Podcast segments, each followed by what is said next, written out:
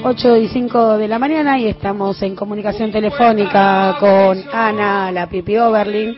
Antes de presentarla, voy a tirar una data en exclusiva. Eh, seguramente, esto hay que decirlo nuestros tataranietos, caminarán una calle que lleve su nombre. ¿eh? Ella es abogada penal, fundadora de la agrupación Hijos en Rosario, fue subsecretaria de Derechos Humanos de la Nación, fiscal provincial pero sobre todo acredita haber metido mucho milico y mucho rati preso y esto desde que era muy pero muy piba, por eso la consideramos nuestra super heroína. Buen día Pipi, ¿cómo estás? Acá estamos Luciana Glesser, Pablo Villarreal y Juan Francisco Martínez Peria.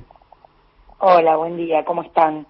¿Cómo les va? Un gusto, la verdad, comunicarme con ustedes. No creo que tenga una calle y tampoco creo que sea eso. No lo sabes. Pero bueno, gracias. No lo sabes, no lo sabes ni lo puedes predecir ni lo puedes garantizar. y una aclaración, eh, yo me desempeño como auxiliar fiscal en la justicia federal, no provincial. Ah, perdón. Una aclaración. Aclaración. Importante, importante porque, bueno, son foros distintos. No, por supuesto, por supuesto. Pipi, eh, bueno, cuántas cosas que hablar que tenemos. Venimos de una semana de intensificación del discurso punitivista, esto que se conoce como mano dura, a partir no del lamentable asesinato de Roberto Savo. Roberto Savo era su nombre, así se llamaba, trabajaba atendiendo un kiosco. ¿Y cuál es tu lectura a partir de estos episodios?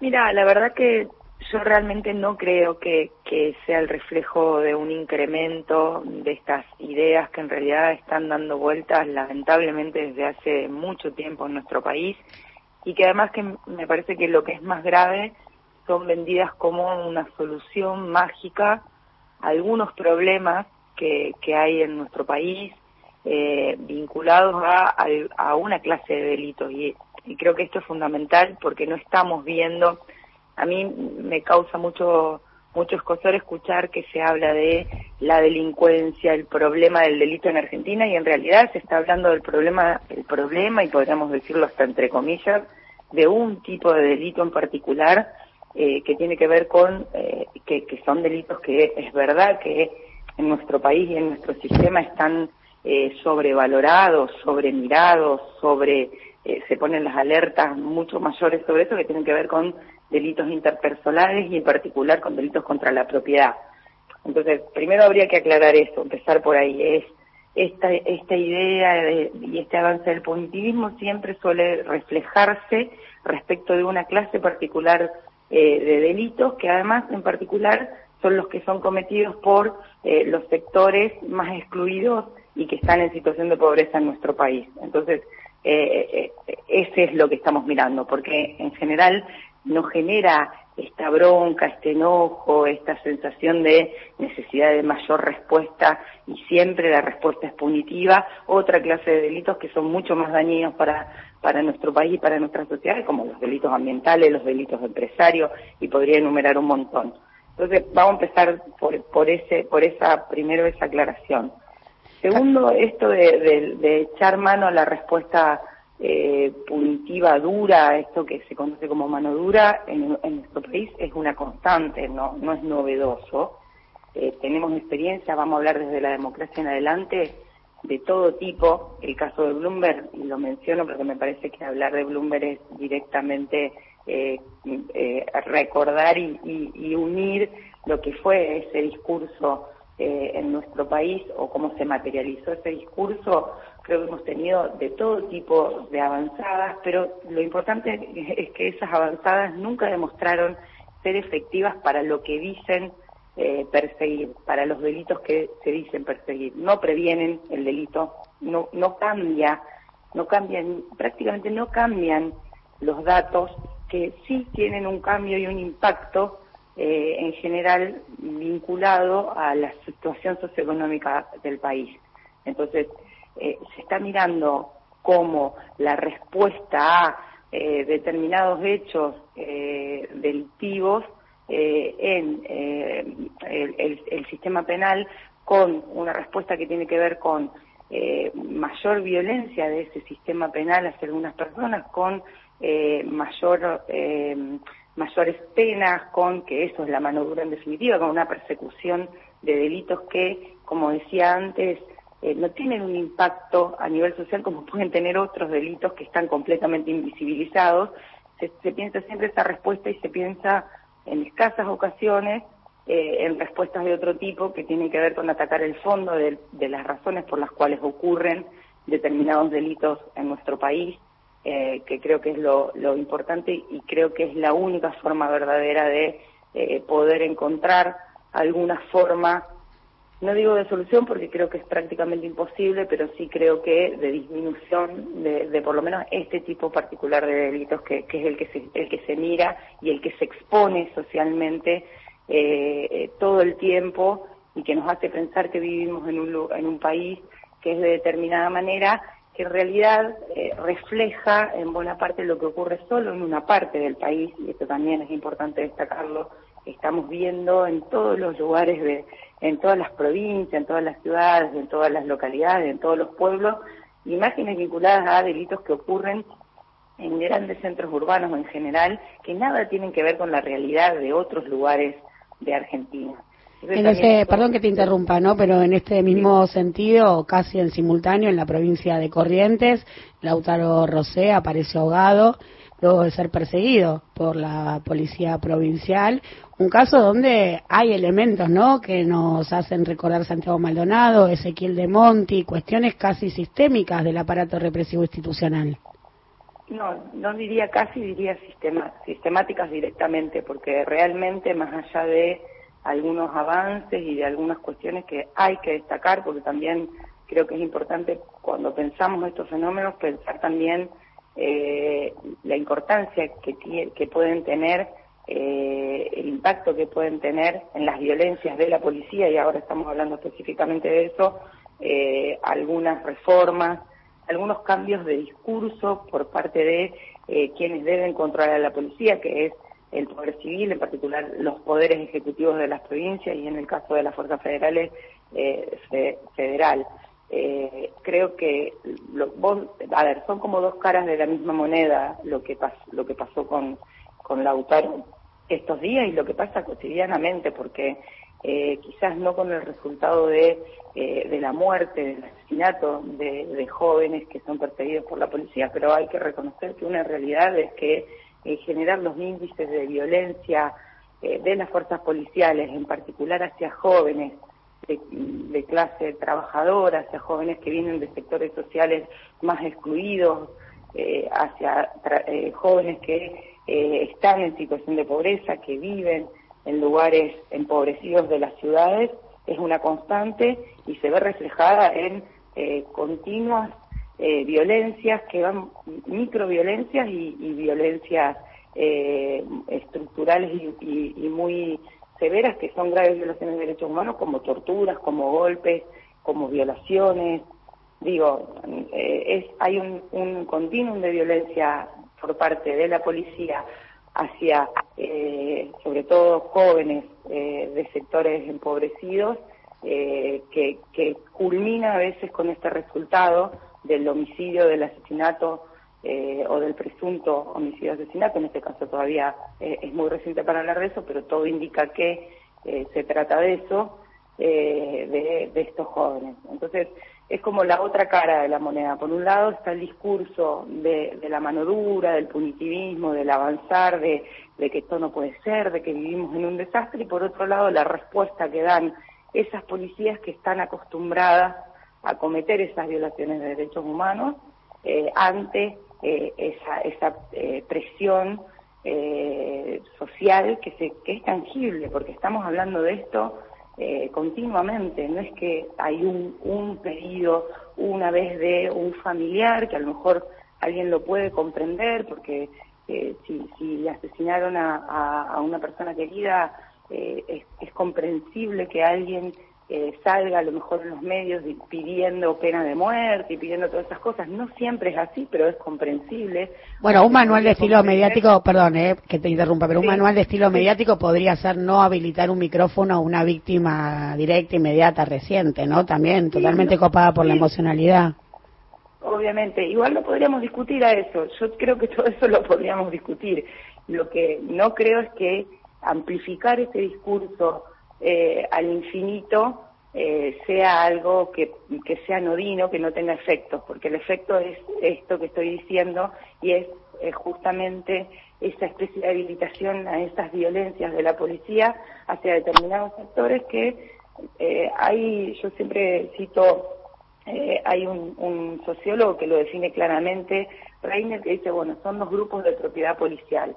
¿Qué quiere decir que son grupos de, de propiedad policial? Que sobre esos jóvenes el control social va a pasar casi exclusivamente por las policías. Y las policías para ese control social van a poder hacer lo que quieran, porque el resto, eh, Reiner dice, los sectores medios y los sectores altos van a ser la vista gorda de lo que pasa, no va a importar qué es lo que hagan mientras los tengan controlados.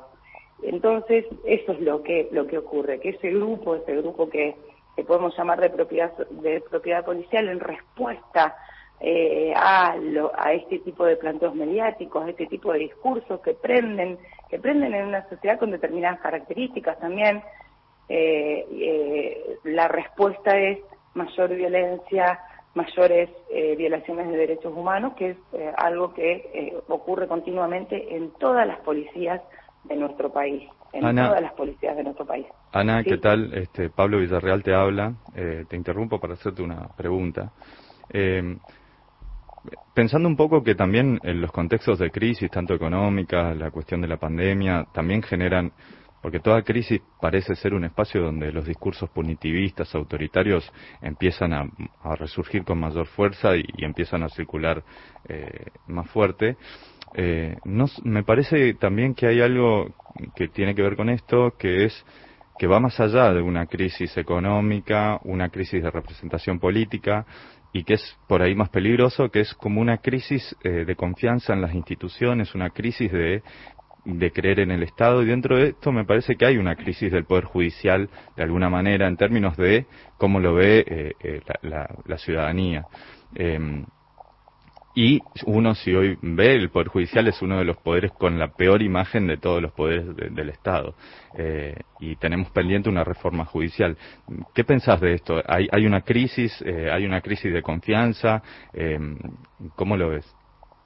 A ver, yo creo que hay una crisis de confianza instaladísima a esta altura. No creo, sí puede ser que ante determinados episodios tome mayor visibilidad eh, eh, esto que vos decís, pero creo que está instalada y que existe hace muchísimos años y sin duda tiene que ver con eh, el rol que tiene el Poder Judicial eh, en todo esto. y cuando digo el rol que tiene el Poder Judicial, el Poder Judicial es un lugar al que si alguien que sufrió cualquier tipo de, delito, cualquier tipo de violencia, eh, acude, en general lo que recibe es malos tratos, eh, revictimización, eh, falta de respuesta o respuestas eh, parciales, respuestas que no son las adecuadas. Eso es un, problema que, creo que existe. Creo que en parte tiene que ver con, igual hay que distinguir, una cosa es la justicia provincial, otra es la justicia federal, creo que son dos mundos muy, muy diferentes pero que los dos tienen problemas estructurales serios, sobre todo porque en general están muy alejadas de la realidad, las justicias no tienen, eh, es muy raro que eh, las investigaciones, por ejemplo, eh, en, las investigaciones se involucren fuertemente el Poder Judicial. En general, y digo en general porque hay provincias que han tenido reformas en ese sentido, se deja todo en manos de la policía, entonces el vínculo es muy promiscuo entre las policías y el Poder Judicial. El Poder Judicial en general avala directamente lo que dice la policía porque necesita de esa, de esa corriente eh, por una cuestión de, de, cómo se llevan adelante las investigaciones. Salvando, eh, obviamente, algunas provincias que tienen otra manera de trabajar, en donde hubo reformas que democratizaron justamente la justicia y buscaron democratizar las fuerzas, las fuerzas de seguridad. Dicho esto, creo que eh, esta, esta crisis institucional, como, como vos la, la presentabas, mm, eh, no sé si es la forma adecuada de presentarla, pero, pero entiendo, entiendo lo que vos decís, es, eh, existe hace muchísimos años y hace muchísimos años que está demandando una respuesta. y además creo que es cada vez más evidente que eh, cuando se avanza un poquito en el sentido, un poquito, porque sinceramente no es que las reformas eh, que hay en curso, por lo menos los proyectos, las propuestas, eh, son mega revolucionarias, son proyectos de reforma en general bastante eh, acotados, por lo menos desde mi punto de vista, cuando se avanza un poquito, ese poder eh, reacciona de una manera eh muy fuerte y eh, quiere de alguna manera preservarse y evitar que estas reformas ocurran. Entonces yo ya creo que eso solo nos debería llamar la atención para pensar la importancia que tiene una reforma, porque cuando un grupo se abroquela de esa forma para evitar que eh, algunas cuestiones, aún sabiendo que está instalado esta desconfianza social, aún sabiendo que son muy bajos los niveles de respuesta eh, de este poder del Estado, creo que eso solo, el hecho de que ya se abroquelen para, para no querer eh, avanzar en reformas, debe llamar la atención y pone el foco en la importancia de la reforma a la vez. Creo que esto es muy difícil, creo que es un poder que eh, es muy fácil pegar y yo siempre digo, bueno, las policías eh, como eh, violadoras de derechos humanos hace muchos años que hablamos de esto, eh, desde el retorno a la formalidad democrática venimos poniendo el, ojo en esto, eh, venimos diciendo que hay una continuidad del aparato represivo, venimos explicando incluso con números muchas, muchas cuestiones vinculadas a la violencia policial o violencia institucional eh, como, como, como la llamamos más actualmente, pero muchas veces eh, ese poder judicial está completamente invisibilizado como parte fundamental de el mismo problema, eh, porque sin ese poder judicial que permite eh, el avance represivo de muchas de las policías, sería muy difícil que eso ocurriera. Eh, y además sin un poder judicial que en general, y digo en general porque hay buenas excepciones, eh, no investiga ante la denuncia, por ejemplo, de un joven que va imputado de un delito ante un juez, una jueza de instrucción y dice, sí, bueno, me pegaron en la comisaría, incluso con marcas, me ha tocado ver gente con marcas muy visibles de golpes o de torturas y ser ignorado directamente por eh, funcionarios y funcionarias judiciales. Yo creo que están muy vinculadas las dos cosas y que el Poder Judicial sigue siendo invisible, más allá de la desconfianza eh, que vos planteabas y con la que coincido y que es algo que ya, que ya está instalado y que, y que es como muy común escuchar, eh, creo que sigue siendo invisible a, la hora de ver las responsabilidades en, en todo lo que está ocurriendo, ¿no? Pipi, para contrarrestar tanto abuso de poder y porque lo imposible solo tarda un poco más, ¿hablamos un poquito de vos? ¿Querés que hablemos de vos? La verdad que no, pero... ¿Por, qué te dicen la pipi despeinada de justiciera? No, bueno, eh, de niña me, me llamaban así, pero no, la verdad que era, no quiero hablar mucho de mí. si querés podemos hablar de otras cosas. Pero, Tantas cosas que hablar.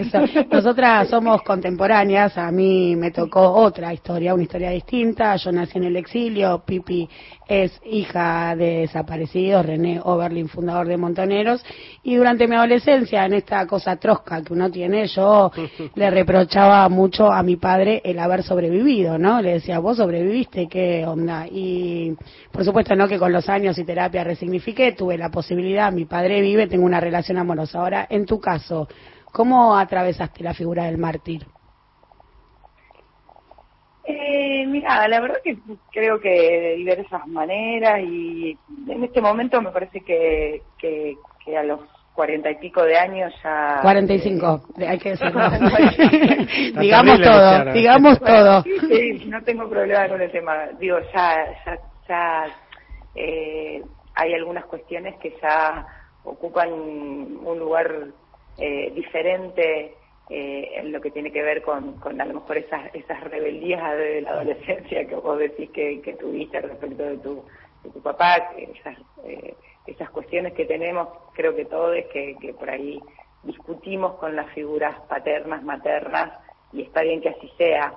Creo que, que a esta altura mm, entiendo las elecciones y las decisiones de mi papá en el marco en que las tomó eh, y creo que, que, bueno que, que, su, su, lucha lo llevó eh, a tomar una serie de caminos que, bueno, que en este país eh, tuvieron como respuesta del Estado eh, el secuestro, las torturas, eh, los asesinatos y las desapariciones. Creo que en ese marco mi papá tomó una decisión que tenía que ver con su compromiso, alto compromiso con, con la militancia, con una militancia que, que venía aparte eh, del cristianismo, él era eh, muy católico, había sido seminarista, eh, estaba, iba a ser cura, finalmente no lo fue. y por eso nací yo. Menos mal que no fue cura. La historia se lo agradece también. Y, y, y, bueno, y, en ese marco vivió lo que vivió y yo sinceramente no tengo, creo que estoy hace muchos años, hace muchos años, eh, completamente en paz en relación a, a, esa a lo que a esas decisiones que él tomó eh, y nada eso. Así que la verdad que no es algo que me planteo actualmente eh, creo que, que bueno que, eso admiro sobre todo que él haya tomado una decisión fundamentada especialmente no en su interés individual, sino en una lucha colectiva. Creo que eso solo, por lo menos a mí, eh, me hace sentir orgullo de, de mi padre. Qué lindo lo que nos compartiste, agradecemos muchísimo este momento con Alas Fuentes.